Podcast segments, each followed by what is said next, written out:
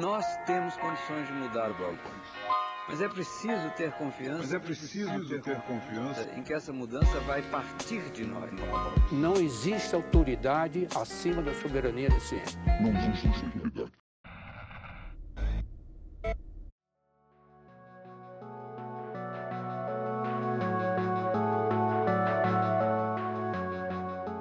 Bem-vindos ao Nós na Nutrição, o seu podcast sobre nutrição e o seu contexto na vida contemporânea.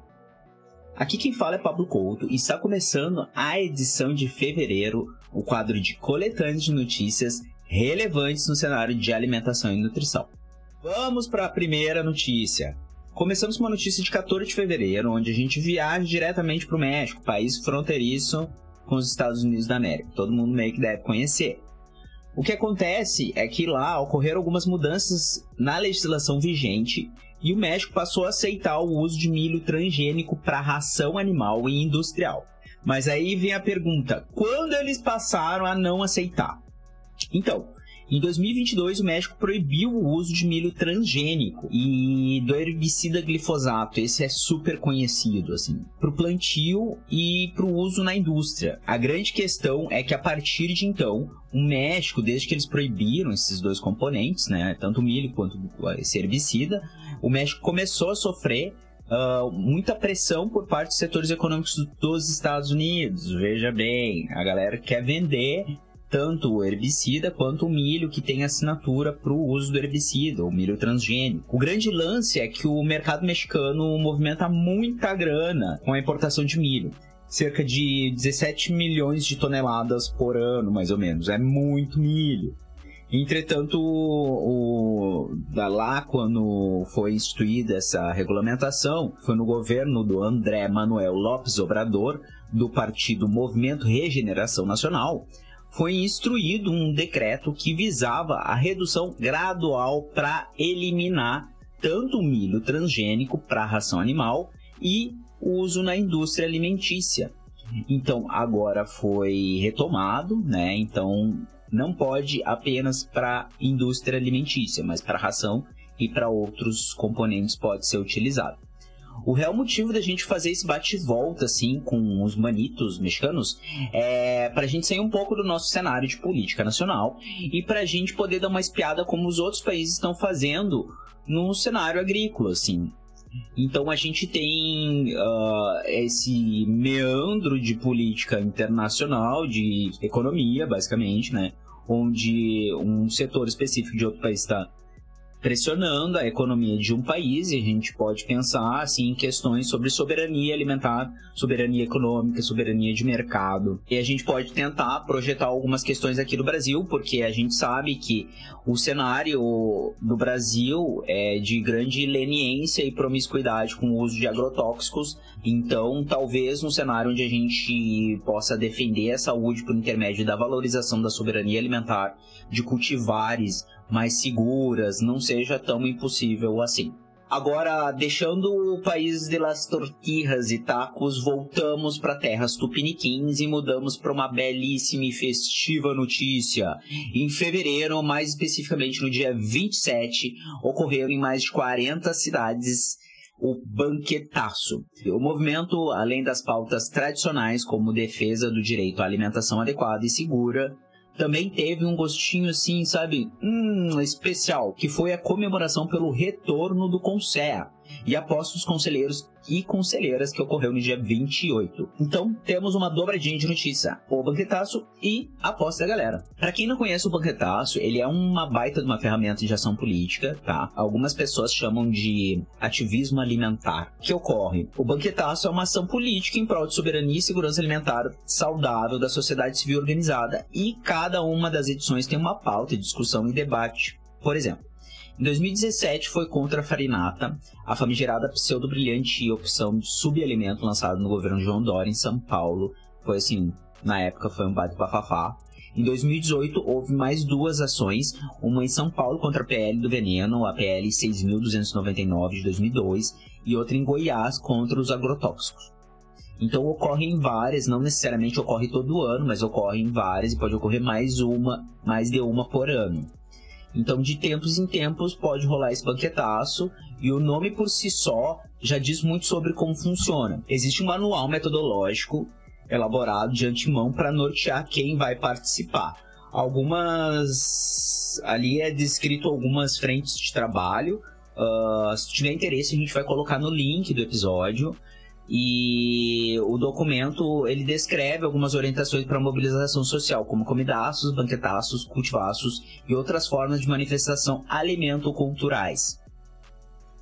Sendo assim, uh, a gente pode pensar que talvez o mais famoso é o que leva o nome do banquetaço, né? E ele acontece, só para ter uma ideia, assim, ele acontece da seguinte forma. Tem uma preparação, né, da refeição organizada por várias pessoas e a mesma é servida para os transeuntes enquanto são veiculadas informações de mobilização, conscientização, Uh, sobre questões políticas, sobre a pauta, sobre a defesa de uma alimentação saudável, segura, sobre a defesa e a garantia do direito sobre a água. E um dos eixos centrais da mobilização é de que, sob a ótica da comensalidade, que deriva do latim mensa, que significa conviver à mesa, e sob esse espaço ocorra a valorização da soberania alimentar, da cultura alimentar, da defesa da alimentação saudável e segura e várias outras questões que são pertinentes. Todos os links dos, das notícias, dos episódios e do que a gente vai comentar aqui que eu vou comentar aqui nesse episódio vai estar tá na descrição do episódio, vocês podem encontrar lá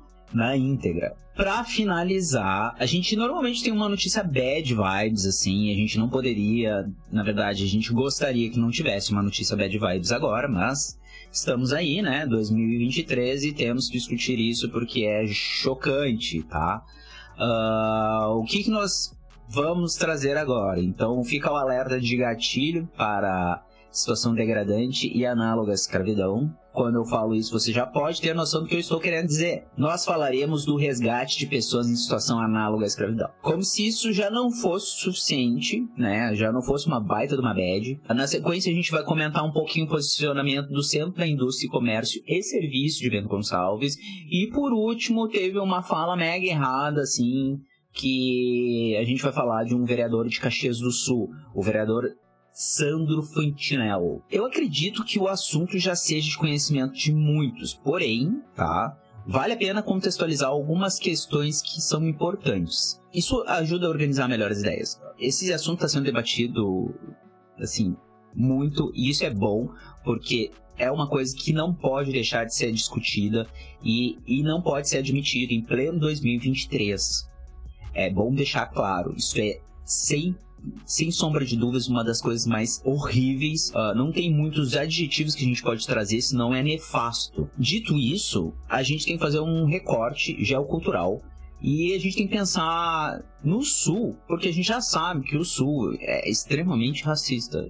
Eu sou do Sul, moro aqui, mas a gente tem um ambiente, né, uma sociedade extremamente racista, a ponto da gente ter no nosso hino um trecho que exalta a escravidão. Isso não é controverso. Na verdade, pelo contrário, isso é ovacionado, de certa forma, dentro do contexto cultural, porque existe toda uma romantização de como o nosso Estado foi uh, fundado, digamos assim, como a gente adquiriu, como as pessoas no Rio Grande do Sul adquiriram né, a identidade de gaúcho. Então, é, isso é ovacionado. Então, existe essa banalização da questão da escravidão, como se fossem pessoas que merecem de certa forma. Então, isso é um recorte super importante de a gente observar, tá? Porque mais lá na frente a gente vai voltar nele. Mas não justifica o que foi feito. Sob uma ótica individual e classista e dessas pessoas que são meio doentes, talvez justifique na cabeça delas. Mas em hipótese alguma justifica, né? Porque o que, que a gente tem mais especificamente da região que foi encontrado pessoas em situação análoga à escravidão, que é a Serra Gaúcha. Nós temos pessoas que vieram da Europa há décadas atrás, fugidas da guerra e da fome. E por conta disso, mas existe esse, esse apreço para com essa imigração, com as pessoas que vieram de lá, que são pessoas hegemonicamente brancas, né? De que somos melhores porque somos europeus, ou tem toda uma questão assim relacionada nós somos diferentes, nós somos descendentes, etc, etc. Então existe essa pompa que também as pessoas carregam aqui em alguns locais e localidades do sul. Então isso acaba criando uma cisão que justifica a xenofobia. E a xenofobia, junto com o preconceito, junto com o racismo, junto com várias outras questões como o conservadorismo e o protofascismo dos bolsonaristas, acaba dando a justificativa na cabeça desse pessoal que é meio dodói, né? Enfim, voltando para cá. Uh, para quem tá de fora, assim, sinceramente, não sabe do que eu tô falando, na Serra Gaúcha existe uma grande região produtora de uva, vinho e afins, assim, é tudo relacionado à viticultura, que a gente chama, né? É, é da cultura local. Eles plantam, fazem o manejo, beneficiamento, é tudo voltado para isso. No período de janeiro até o fim de março, mais ou menos, ali, uh, ocorre a contratação que é chamado de safrista, tá? Entre aspas. E esses safristas, eles são contratados nesse período para trabalhar no plantio, ou no manejo, ou em qualquer outra coisa, e eles não têm direitos trabalhistas, porque o safrista ele é contratado pelo dia de trabalho.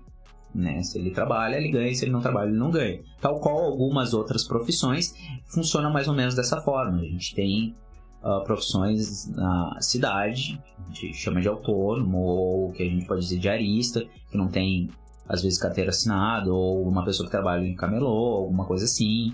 A grande questão relacionada ao safrista em si é que isso é mais velho que andar para frente.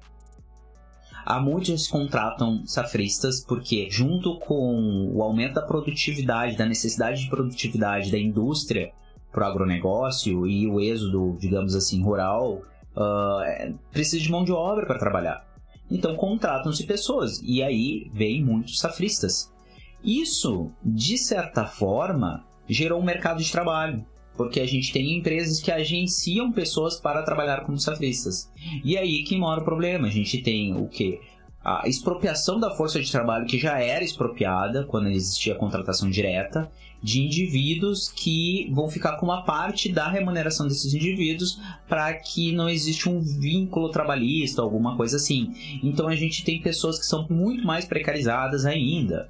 E é nesse problema, nessa invisibilização, nessa precarização, que ocorreu o fatídico evento que foi descoberto pela Polícia Rodoviária Federal no dia 24 de fevereiro, em conjunto com a Polícia Federal e o Ministério do Trabalho e Emprego, onde foram encontrados mais de 200 indivíduos em condições degradantes em situação análoga à escravidão. A ação ocorreu ali no território da cidade de Bento Gonçalves, numa propriedade rural. Outra coisa que é de conhecimento público é que a empresa que agenciou essas pessoas oferecia a força de trabalho dela também para a vinícola Aurora, a Cooperativa Garibaldi, Salton, outras vinícolas da região porque ela já é uma empresa antiga, e também oferecia pessoas para trabalhar em frigoríficos e afins. Ou seja, a situação das pessoas já estava degradada há um tempo, ou vinha se uh, sustentando de que é natural, porque a, a grande questão é a naturalização dessa situação degradante da situação análoga à escravidão. As vinícolas elas fizeram um depoimento manifestando-se contrária à situação e dizendo que não pactuavam, etc, etc. Entretanto, o Centro da Indústria, Comércio e Serviço de Bento Gonçalves coloca que a culpa pela precariedade,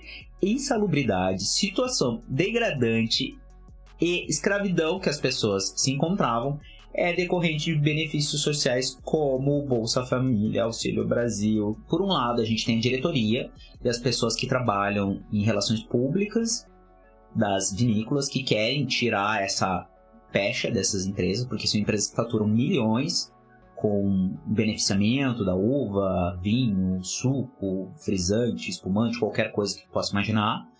E pelo outro lado, a gente tem a associação, que é basicamente quem agrega todas as outras vinícolas e cantinas e afins, uh, se posicionando basicamente de uma maneira oposta ao que as empresas querem dizer.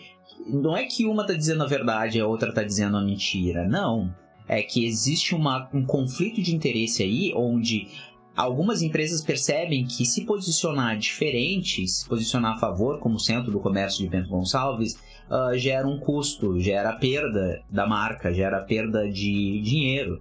E enquanto que talvez a gente tenha, sinceramente, a forma mais explícita da verdade pelo nome do centro de comércio, uh, dizendo que, ó, isso daí é culpa dessas pessoas que são, entre aspas, vagabundos, porque é isso que eles pensam. Eles pensam basicamente isso, porque as pessoas estão sendo escravizadas porque elas têm Bolsa Família.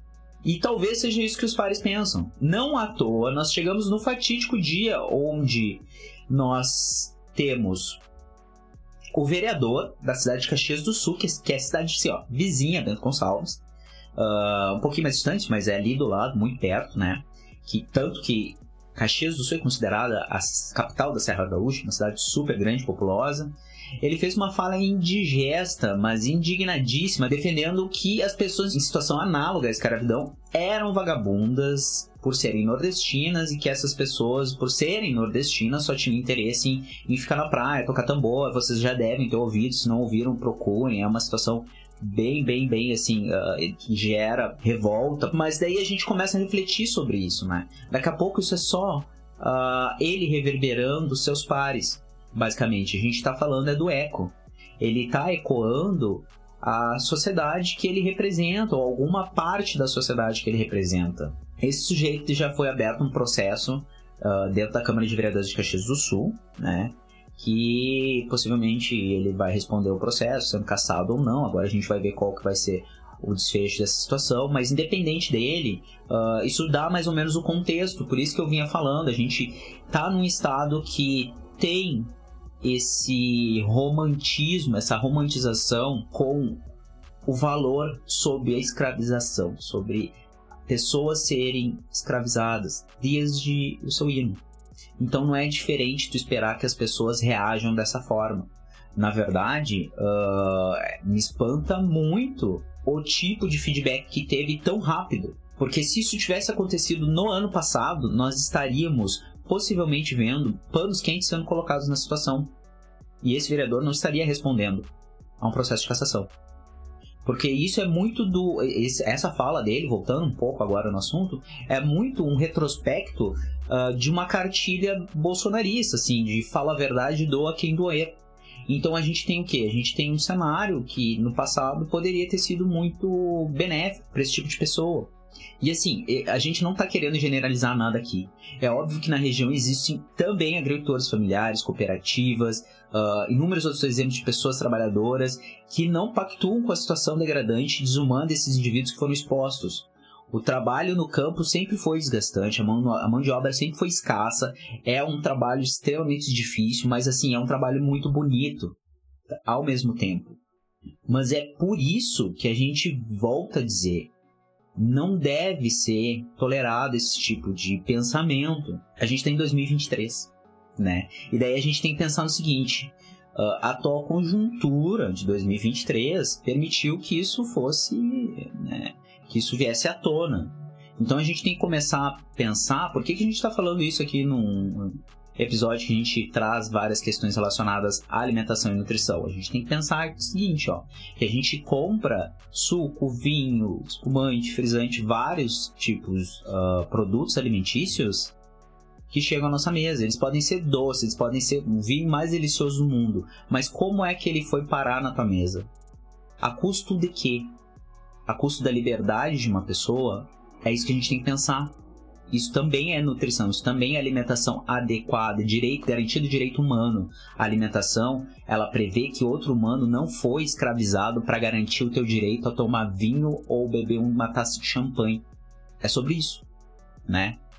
Mas enfim, a ação da Polícia Civil ocorreu lá, Ministério do Trabalho, Polícia Rodoviária, tarará, tarará. a gente ainda vai ver muitas coisas no desfecho, desenrolar desse procedimento deles ali, seja. A gente vai encerrando o nosso episódio de notícias. Vocês podem encontrar o Nós na Nutrição em praticamente todas as redes sociais por Nós na Nutricão.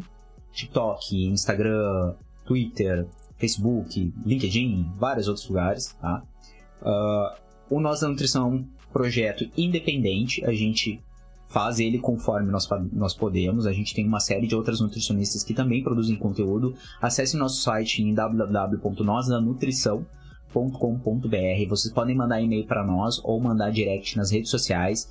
Uh, compartilhem. Se vocês acharam que faltou algum tipo de notícia, mandem lá para nós. Que no fim do próximo mês, agora no fim de março, a gente vai fazer uma, uma outra seleção de algumas notícias. Esse foi um pouquinho mais estendido por causa dessa notícia, que é, que é muito importante a gente se posicionar, falar aqui.